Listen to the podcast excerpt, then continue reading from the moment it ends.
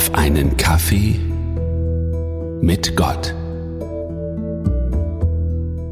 Das Leben als Clubfan ist alles andere als einfach.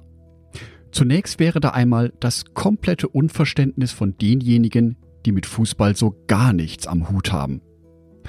Wenn ihr zu dieser Gruppe gehört, bleibt dran. Ich verspreche euch, es lohnt sich. Dann sind da auch noch die Fans von anderen Vereinen, die zum Teil mitleidig auf den ersten FC Nürnberg und seine Fans hinabblicken. Zu oft hat der erste FC Nürnberg den bitteren Gang in die zweite Liga angetreten, war sogar zeitweilig in der dritten Liga und hat sich doch immer wieder zurückgekämpft. Logisch betrachtet oder gar mit einem gesunden Menschenverstand, hm, da kann man das Fan-Dasein zum ersten FC Nürnberg nicht wirklich dazu zählen. Und trotzdem gilt unter den Fans des ersten FCN, ich bereue diese Liebe nicht. Ein richtiger Klubberer steht zu seinem Verein, auch wenn vieles dagegen sprechen kann. Kommt euch das nicht irgendwie bekannt vor? Matthäus Evangelium, Kapitel 24, Vers 12.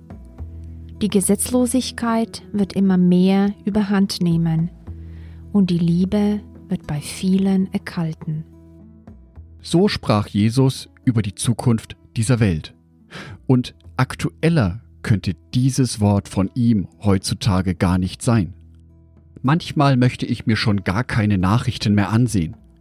Zu viele schlechte Nachrichten kommen aus der ganzen Welt in mein Wohnzimmer. Was hat das mit einem lieben Gott zu tun? Und überhaupt, wie die Menschen miteinander umgehen heutzutage, vor allem jetzt in der Corona-Pandemie nach den zwei Lockdowns. Die hohe psychische Belastung in der Gesellschaft führt tatsächlich dazu, dass die Liebe bei vielen Menschen erkaltet. Wenn jeder an sich denkt, ist an alle gedacht. Toll, oder? Macht es für mich als Christin vor dem Hintergrund überhaupt Sinn, an einen liebenden Gott zu denken? Und aus der Perspektive Gottes gefragt, warum sollte Gott so eine Menschheit, wie sie gerade jetzt im Jahr 2021 auf der Erde lebt? Warum sollte Gott diese Menschheit lieben? In einer Zeit der Kirchenaustritte, in einer Zeit, in der Menschen ganz bewusst Nein sagen zu Gott.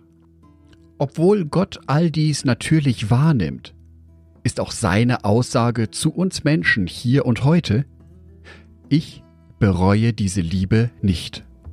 Johannes Evangelium Kapitel 3 Vers 16 Denn Gott hat die Welt so sehr geliebt, dass er seinen einzigen Sohn hingab, damit jeder, der an ihn glaubt, nicht verloren geht, sondern das ewige Leben hat.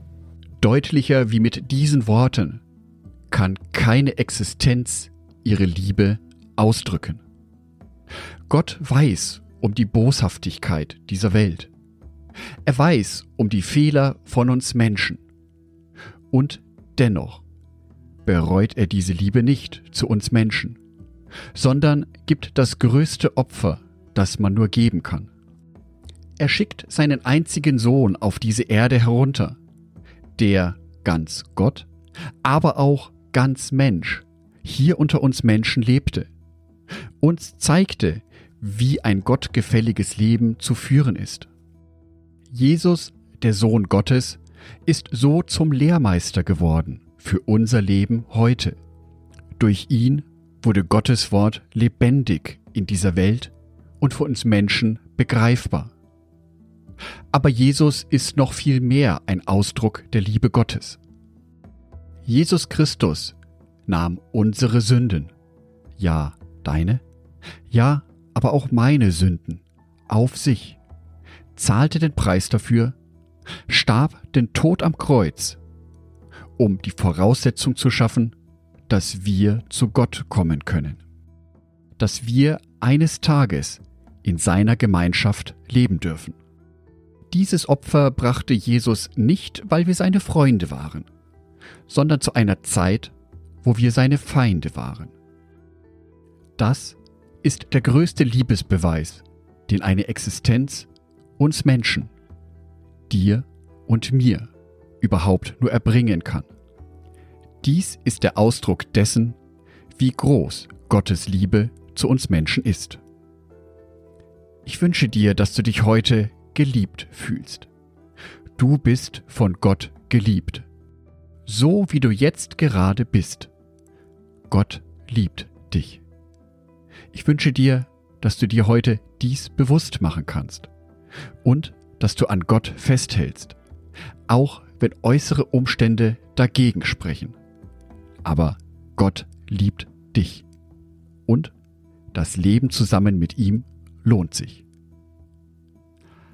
Angedacht von Jörg Martin Donath, Bibeltexte eingelesen von meiner lieben Frau Sonitschka.